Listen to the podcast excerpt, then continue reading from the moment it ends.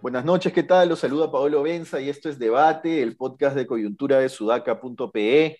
Eh, como todas las noches estoy con David Rivera y Alexandra Ames para comentar las noticias más importantes del día, en un día que, en el que se ha conocido que la presentación del primer ministro ante el Congreso será, corríjame si me estoy equivocando, el 26 de, el 26, el 26 de este mes cumpliendo con los plazos establecidos ¿no? para la presentación del gabinete ante el Congreso.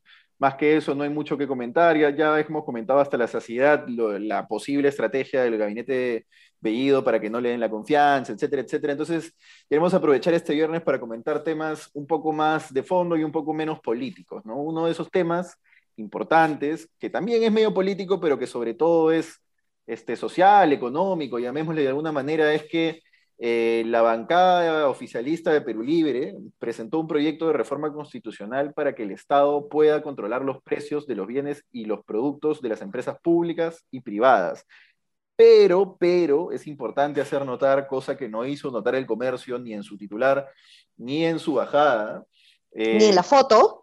Ni en la foto, ni en ninguno de los, del metalenguaje que utilizó para su nota, ninguno de, las, de las notas que salieron del Grupo de Comercio, que este proyecto lo que establece es que el control de precios se haría en casos de excepción o desabastecimiento en el mercado peruano. Ahora, control de precios siempre es una palabra, al menos para mí, o es una frase que deberíamos tomar con muchísimas pinzas y con muchísimo resquemor, porque siempre es la puerta que se puede abrir para hacer un desastre macroeconómico. ¿no? Eso como primera premisa. Sin embargo, hasta la propia presidenta del Indecopi, Jania Pérez de Cuellar, cualquier experto sensato te va a decir que hay situaciones en las que lamentablemente tú tienes que tener la posibilidad como Estado de controlar el precio de ciertas cosas. No se especifica en este caso qué cosas, eh, este, pero bueno, por lo, digamos, en un desarrollo normativo y en una reglamentación podría especificarse. Yo sí no creo que todo deba ser libre y que de repente viene una pandemia y bueno, la gente demanda más oxígeno, entonces el precio del oxígeno se va por las nubes. No creo que debería ser así. Eh, es más, creo que debería ser absolutamente lo contrario y que debería poderse controlar el precio, como, como digo, en casos muy puntuales, muy excepcionales, muy bien pensados antes, eh, antes de, para que no haya espacio para la, el, digamos, para la trampa, para la cochinada, pero sí creo que debería hacerse. Ahora, ojo, esto no significa que abogo por el control de precios como política pública general un control de precios como política general es una estupidez gigante, mayúscula, no cuando, cuando no se trata de situaciones excepcionales y de desabastecimiento de productos puntuales. En este caso, como digo, en el proyecto de Perú Libre no queda claro exactamente cuáles son esas situaciones de excepción o de desabastecimiento, pero, pero digamos, sí hay un matiz ahí importante, importante. No sé cómo lo ven ustedes. Sí, a ver, eh, no, hay que tenerle mucho cuidado al control de precios. Eh, porque ya lo hemos visto, ¿no? Ya lo hemos vivido, yo me acuerdo perfectamente cómo es que afecta esto, porque hay una lógica detrás de esto, ¿no? O sea, dentro de la, esencia libre mercado tampoco significa que cualquier empresa va a hacer lo que quiere y que va a poner el precio que quiera, pero es lógico que si yo tengo un montón de productos para ofrecer, los voy a vender em, más barato para que sea más atractivo y generar la demanda, digamos cuando el, producto escasea, el precio va a subir. Eh, entonces, a mí sí me preocupa que, o sea, está bien que se haga esta salvedad, que ojo, no es con todos los productos de, la canasta básica, etcétera, sino en casos de, desabastecimiento, pero justamente por el desabastecimiento es que existe la subida de precio. Entonces, la, lo primero que se te viene a la mente es, ok, entonces controlo el precio para mantener esto eh, eh, fijo, pero ahí es donde viene el mercado negro y por lo bajo vas a conseguir el precio incluso más caro de lo que te lo vendían. Entonces la solución no pasa por ahí, sino en promover, sino en evitar el desabastecimiento, que es promover mayor producción de. Entonces no se trata de fijar el precio eh, del gas, por ejemplo, que yo como ama de casa quisiera, sino de que haya más gas para que no haya desabastecimiento y por lo tanto me, tengan que subir el precio, ¿no? Estoy de acuerdo con todo lo que dicen. Este, no, no, ya, ya, ya hemos pasado por eso, ya hemos probado eso y, y no tiene ningún sentido, ¿no? En cualquier caso, lo único que se puede hacer es lo que Indecop, eh, lo que suele hacer Indecop, que es ver si hay concertación de precios, ¿no? Este, que eso es una política así anticompetitiva. Porque es cierto que cuando hay incrementos de precios, a veces la especulación lleva que si hay una razón válida, también hay especulación. Creo que la especulación está penada por ley ahora, ¿no? Justamente el último Congreso nos dejó una norma sobre eso. Pero un control de precios es absurdo, no tiene ningún sentido. Y además, siendo realista, ¿qué capacidad tiene el Estado peruano para, para eventualmente controlar, este, controlar los precios? ¿No? Requieres una, o sea, tendría que tener un aparato fiscalizador supervisor. Es absurdo. No tiene ningún sentido. Pero, revela el perfil de los congresistas que tenemos, ¿no? Este, y, eso, y eso es preocupante. Pero David, digamos, hay situaciones de excepción en las cuales sí, efectivamente ya todos conocemos las consecuencias de un control de precios, el mercado negro, etcétera, etcétera, etcétera, pero hay situaciones en las cuales efectivamente a pesar de que se sabe que esas son las consecuencias del control de precios, hay que aplicar un control de precios. Si viene una pandemia y los balones de oxígeno empiezan a dispararse a 5.000, 7.000, 8.000, 10.000 ah, okay, okay. lo siento, es un estado de excepción. Este, este proyecto de ley de Perú Libre no establece cuáles son los estados de excepción ni de desabastecimiento, pero en este caso, un estado de excepción como ese, sí, desabastecimiento quizás es una palabra un poco más compleja de entender y, probablemente voy más en la línea de, la que, lo que dice Ale, ¿no? que no, no, no curas el desabastecimiento con control de precios, ¿no? pero, pero en excepciones sí, ¿no? Yo ahí, eh, Pablo, hubiese hecho algo por lo cual mm, eh, creo que me dijiste rojo hace, hace, hace, un, hace, un, hace un tiempo, yo creo que hubiese sido más efectivo que el Estado tome temporalmente el control de todo aquello que estaba vinculado a la pandemia mm. para evitar la especulación de los precios. Eso, fue, eso se hizo en gobiernos de derecha como Chile, se hizo en Francia como gobierno de derecha, pero en el Perú tenemos una mezcla de pánico con que el Estado lo haga, con incapacidad también, porque es cierto que, que nos garantiza que el Estado tenga la capacidad.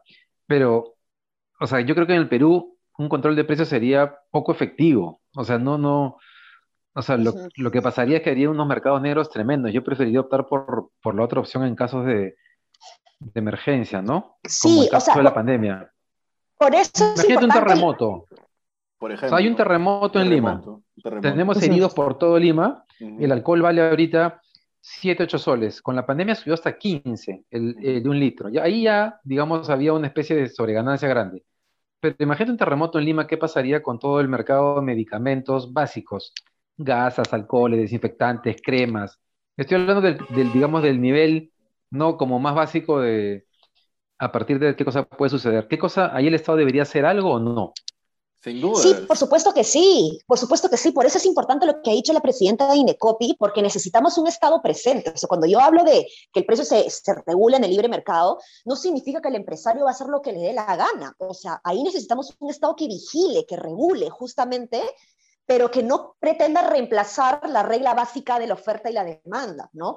Entonces, este, evidentemente, en un, en un, en un contexto de emergencia, eh, no, y, y, en, y, en, y, en, tiempos normales también, o sea, justamente el rol que está, ha, ha, estado haciendo Indecopi en, en verificar los precios de los mercados para evitar la concertación y todo lo demás, es muy valioso, porque si bien o sea, el, el, libre mercado es importante, el libertinaje es totalmente condenable, ¿no? Entonces eso hay que evitarlo. No, pero yo ahí sí, ahí sí discrepo, ¿eh? porque si el Estado va a intervenir, intervenir entre comillas, no es que va a meter los tanques, pero si va a intervenir una clínica en, un, en una situación de pandemia, yo creo que es mucho más eficiente que le controle los precios mediante un, un dispositivo normativo para pero excepciones. Ojo, ojo que con lo del interviene alcohol, lo va a hacer muy mal. Con, pero ojo con que con lo del alcohol sí hubo una intervención del Estado eh, que fue este, que no se podía comprar más de un litro de alcohol. Ya. Eh, entonces, ya, pero Ale, eso no se cumplía y no había forma que lo cumplan. Pero es mucho más fácil hacer cumplir, David, no, cosas como, pero... como que necesito que el precio esté por debajo de 8 soles, por ejemplo. Eso es mucho más fácil de hacer cumplir en una situación claro. puntual. O sea, ¿Qué cosa? ¿Que algo, esté, ¿Que algo esté por debajo de un precio en el Perú? ¿Que el Estado pueda hacerlo cumplir? No en, sé, una situación puntual, en una situación lo, puntual. Dale, dale, dale. Lo que pasa es que es la propia gente la que genera el desabastecimiento. Si tú vas corriendo a comprarte 100 litros de alcohol, generas el desabastecimiento que hace que suba el precio del alcohol. No solo eso, Ale. No, no, es que no es un tema solamente de oferta y demanda. Justamente la emergencia sucede porque comienza a haber especulación sobre los precios. O claro, sea, pero es lo que acabo de decir, especulación, porque la gente va corriendo a comprar 100 litros de alcohol. Pero del lado del vendedor, sí, ¿te refieres, David? Sí, Sí, Pero- claro. Pero O sea, no es precisamente, que- pues, a, lo que, a lo que yo voy es, si tú tienes un gran productor, un- no sé, no, no un gran productor, un gran vendedor de alcohol, pues es mucho más fácil controlar que él tenga el precio que intervenirlo, a- eh, empezar a como Estado, a- a el Estado operar todos sus procesos que probablemente lo haga mucho peor que, que el privado y, y, y, digamos, solucionarlo por ahí. Yo creo que en estado de excepción sí. Ahora, el problema es que cómo entiendes desabastecimiento por lo que dice Ale, pues porque desabastecimiento también se puede entender como que de pronto hay desabastecimiento de pan, entonces vas a, vas a fijar el precio del pan. Eso es una locura. Pero fijar el precio de la cama UCI, por ejemplo, un control de precios de la cama UCI me parece lo más sensato del mundo, el balón de oxígeno, por ejemplo. Sí, bueno, no sé, pucha, qué difícil Ah, ahí, definir cuál ahí es la más que política. el control de precios del, del balón de oxígeno y de, y de la cama UCI es el subsidio del Estado, porque caray, o sea, es un servicio público que el Estado debe asegurar. Entonces, ahí tiene que intervenir el Estado, pero con un subsidio, ¿no? Que de hecho eh, en, en- en Chile hubo una, una regulación así y mm, hubo una clínica que incluso un gerente general, eh, eh, o sea, la, ley de pedía que, digamos, el 30% de las camas tengan este precio, digamos, y, y subsidiado, una cosa así, y el otro eh, tenía que ser más barato. Y lo que pasó fue que el gerente general llenó al 100% la, el, el- las, la, el- las, las UCI con tarifa social y lo despidieron de las Condes, Y creo lo que era de y lo enjuiciaron. lo Sí. enjuiciaron. No, no me acuerdo del caso exacto, pero sé que lo enjuiciaron, unos desgraciados, pues, ¿no? En Chile son... No, eso fue terrible. Pero también el Estado podría, digamos, también este, importar alcohol, mascarillas, todo y ponerla en, en- en caso de emergencia nuevamente y ponerla al precio, a un precio que refleje la oferta y la demanda sin especulación. Pero, pero no puedes hay importar, pero, no puedes importar una cama vacunas, UCI, ¿no? pues. El Estado está comprando. ¿No puedes qué? Importar una cama UCI, Por eso- pues, ¿no? Ah, no, no, claro, por eso. Estoy, estoy hablando en el, en el plano del alcohol. Esa, claro, el tema ya de la cama UCI implica otro tipo de intervención que, como tú dices, o ahí o le pones la tarifa máxima o, o- o intervienes el sistema, ¿no? Y en eso el Estado peruano se quedó realmente cruzado de manos durante la pandemia. O sea, hubiese sido posible cierto. hacerlo sin ningún problema. Martín Vizcarra, ¿no? Sí. Bueno, Ahí pasa- hubo una bronca entre el ala izquierdista de su gabinete y el ala derecha, ¿no? O sea, Zamora y Ceballos que querían hacerlo y el MEF y otros sectores que no, que, que se, que se oponían. Claro, Sí. claro. Bueno, y pasando a otro tema importante también y muy comentado en estos días es el pago de dos grandes mineras de grandes deudas tributarias, ¿no? Más de mil millones de soles en el caso de Cerro Verde, mil cuarenta millones de soles. Y en el caso de Buenaventura, ah, acá tengo la cifra exacta, es de 2.130, 134 millones de soles. Incluso han tenido que emitir bonos, me parece, acá no lo tengo en la noticia, pero lo leí hace poquito, que han tenido que emitir bonos para pagar su deuda. ¿no? Hay, que hacer también varios matices acá. Cerro Verde ha pagado en estado de protesta o en calidad de protesta. Eso significa que Cerro Verde perdió en sede administrativa el, el proceso y que lo ha llevado a un tribunal internacional, al CIADI, me parece. Pero bueno, un tribunal internacional lo ha llevado y que lo sigue litigando, porque está convencido de que no debe pagar la plata, pero que lo ha pagado finalmente porque, digamos, es parte de lo que tiene que hacer. Eh, y lo otro, en el caso de Buenaventura, lo mismo. Buenaventura sigue litigando su proceso, este, pero lo ha pagado. Yo creo que en el caso de Buenaventura lo ha pagado para ir al contencioso, digamos, sin tener que poner una carta de fianza, porque entiendo que si, si tú vas del, de la sede administrativa a sede judicial, tienes que o poner una carta de fianza o pagar tu deuda para seguir litigando. Entonces, creo que he hecho números. Esto es este, una inferencia así absolutamente mía, ¿no? Pero creo que he hecho números, he dicho, bueno, me sale más barato el interés de los bonos que, que una carta de fianza. Pues, ¿no? Entonces vamos, vamos por aquí y lo sigo litigando y está. Mi comentario sobre eso es bien cortito. Estas deudas, varias de estas, por lo menos la de, la Buenaventura, la de Buenaventura tengo claro que sí, eh, iban a prescribir si es que el año pasado se declaraba inconstitucional el decreto legislativo 1421, con la- contra el que se presentó una demanda que estuvo respaldada por, por estudios y abogados, y porque se movían muchos intereses, y felizmente el Tribunal Constitucional, sobre todo con Marianela Ledesma a la cabeza, que dio un discurso que además en una audiencia pública fue muy celebrado, que dijo que estas empresas paguen sus deudas, que estas empresas tenían que pagar sus deudas tributarias como todos los malditos contribuyentes de este país. El Tribunal Constitucional rechazó la demanda de constitucionalidad y felizmente por eso estamos viendo estos primeros desembolsos que, bueno, siguen en litigio, pero son un, un primer paso para una administración tributaria que muchos piensan que la administración tributaria no persigue grande. No, la administración tributaria de la SUNAT persigue grande también. El problema es que el grande tiene un montón de plata para judicializar sus casos y para apelar y para impugnar y para alargar, que no tiene la bodega de la esquina, que simplemente la SUNAT le determina la deuda y tiene que pagar, pues ya está, ¿no? Entonces es bueno que, que, que el SUNAT, que siempre ha perseguido al grande, finalmente tenga resultados de esa persecución y gracias a Dios no se declaró inconstitucional ese decreto legislativo. ¿no? Y una, y una variable que suma a lo que has dicho, Paolo, es que recientemente en, una, en un litigio que perdió Telefónica, Telefónica tuvo que pagar el monto original de la deuda con los intereses y las moras y le salió un dineral. Entonces es probable que las empresas se hayan dado cuenta que más barato les sale eh, pagar la deuda y seguir litigando este, que no pagarla y luego ¿Qué es lo que, hago yo como pobre emprendedora? Exacto, pero Ale, ese, ese, es precisamente el punto, ¿no? Que como tú lo tienes que hacer, lo tenga que hacer Roque Benavides, ¿no? Porque la SUNAT nos, nos jode a todos, pero a Roque Benavides tiene más plata para ponerle el pare, ¿no? Lo bueno es que ahora Roque Benavides también tiene que pagar como tú tienes que pagar y luego ya verás si reclamas, ¿no? Mira, un amigo me dice acá justo que la deuda de TP se multiplicó por 6 entre el 2002 y el 2014 el 80% eran moras e intereses. Entonces, claro, puede haber un cálculo de que mejor pago y litigo y si gano ya me devolverán el billete. este, mezclado con que le sale más barato el interés de los bonos que el que te cobra la SUNAT. Y también que con el tipo de cambio que está volando ahora, o sea, ¿cuánto ha subido el tipo de cambio en, en este año por encima de lo esperado? Casi 10%, ¿no es cierto? O sea, cambiar sus dólares y pagar la deuda en soles ahora este, es totalmente rentable para ellos.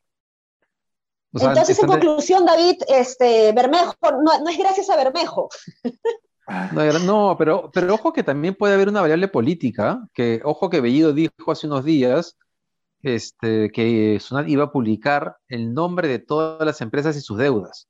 Este, que me parece bien, además. Yo las publiqué, David, ¿eh? ahí las tengo, te lo voy a sacar.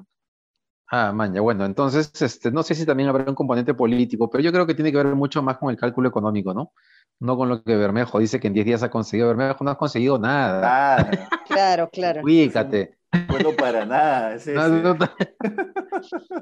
Oye, dicho este de paso con esas cosas, este, la República ha publicado que hoy día se reúne Castillo con, con Velarde. Sí. Eh, bueno, vamos a ver qué pasa con el tipo de cambio.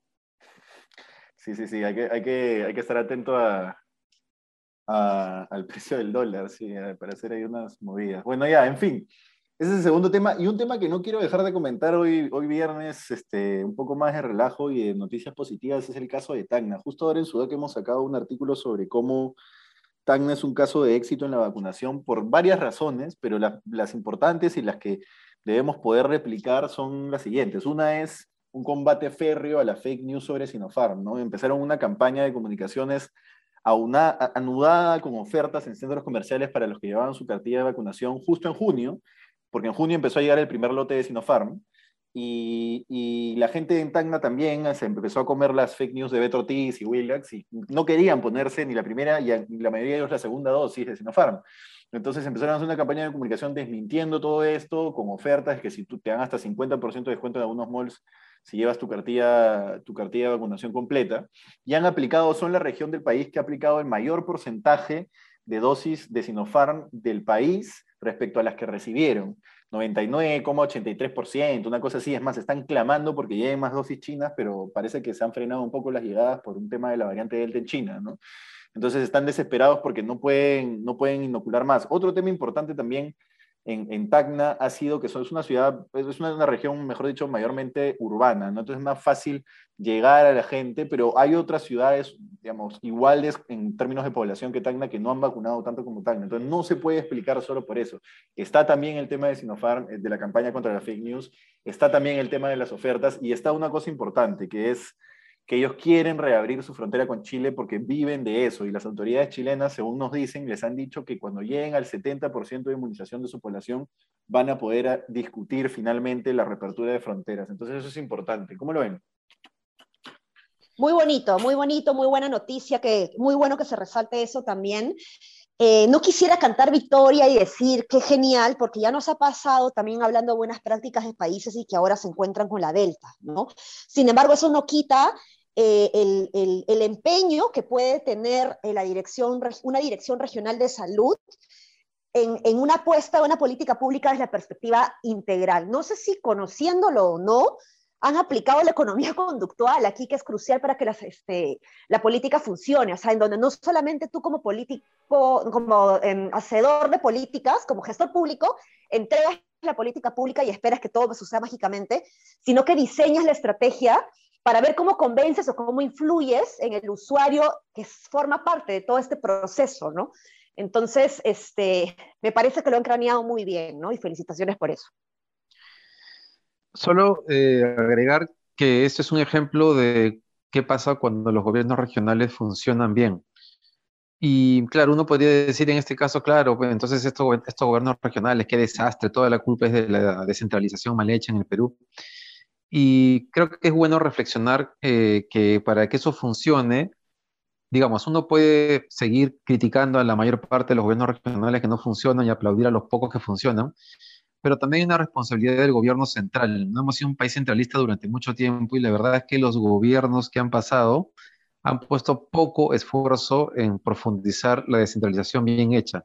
Y bien hecha me refiero no solamente en decir tú te encargas de esto, toma la plata, o tú te encargas de esto y no te doy la plata, sino en descentralizar sobre todo el tema de las capacidades, los recursos humanos que que han terminado migrando este, a las zonas urbanas, buscando mejores ingresos, mejor educación. Y sin que se solucione el tema de los recursos humanos, es imposible pensar en una descentralización efectiva. Y la verdad es que tenemos un gobierno que ahora, que se suma a los anteriores, porque en todo su tema reivindicativo no se da cuenta que hay temas que son que no tienen nada que ver con la lucha de clases y que son fundamentales para conseguir estos resultados.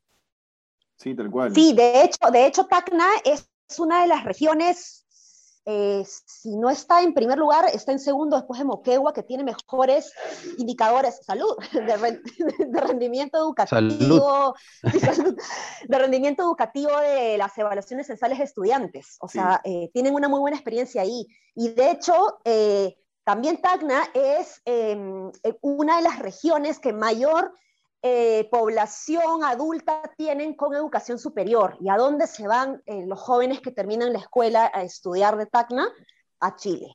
Se van a estudiar a Chile y luego regresan eh, con un cartón pues este, muy bien preparados, ¿no?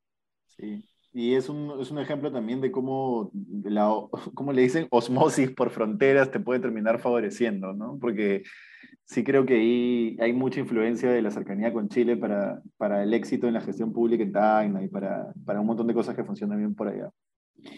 Oye, una, una última cosa, ¿no? Destacar que el daño que nos ha hecho eh, Willax hablando sobre Sinopharm, ¿no? O sea, tú puedes mentir sobre un montón de cosas, pero en este caso es bien delicado, porque no estás mintiendo sobre la vida de una persona que sería igual un delito, que sería difamación, pero estás mintiendo sobre una cosa de salud pública, y eso, eso sí en ese tipo de cosas, por ejemplo, yo sí apoyo que el gobierno haga una campaña directa y fuerte contra Willax. Y no creo que haya ningún tipo de, censura ni, ataque contra la libertad de expresión. Señor, usted no puede, señor, usted no puede decir mentiras, lo siento, pero no puede decir mentiras. Está mal, eso está mal. Y ahí sí apoyo totalmente a, un gobierno que nunca, nunca apoyado, así que no me pueden decir castillista. Sí, oye, pero este, solamente una precisión a lo que acabas de decir, Pablo, y es que en realidad un periodista no debería mentir con nada porque no es periodismo, ¿no? Sí, no, correcto. Willax, Willax no es periodismo, Willax, no es representación de la libertad de expresión, Willax es cualquier otra cosa. Entonces, yo esta defensa cerrada que hacen algunos periodistas de Willax no la entiendo, la verdad. Tafur que pone columnas, pues diciendo que a Willax, que, que, no hay que decirle nada. Bueno, en fin. Eh, eso es todo. Eh, buen fin de semana. Nos vemos el lunes, esperando amanecer en un lunes ya con el tipo de cambio más feliz, aunque según casi todo, casi todo es esta influencia global, ¿no? Pero bueno, vamos a ver, vamos a ver si la reunión... No, no, no, no, escúchame, escúchame, me estás manipulando. Yo he dicho en el precio de los...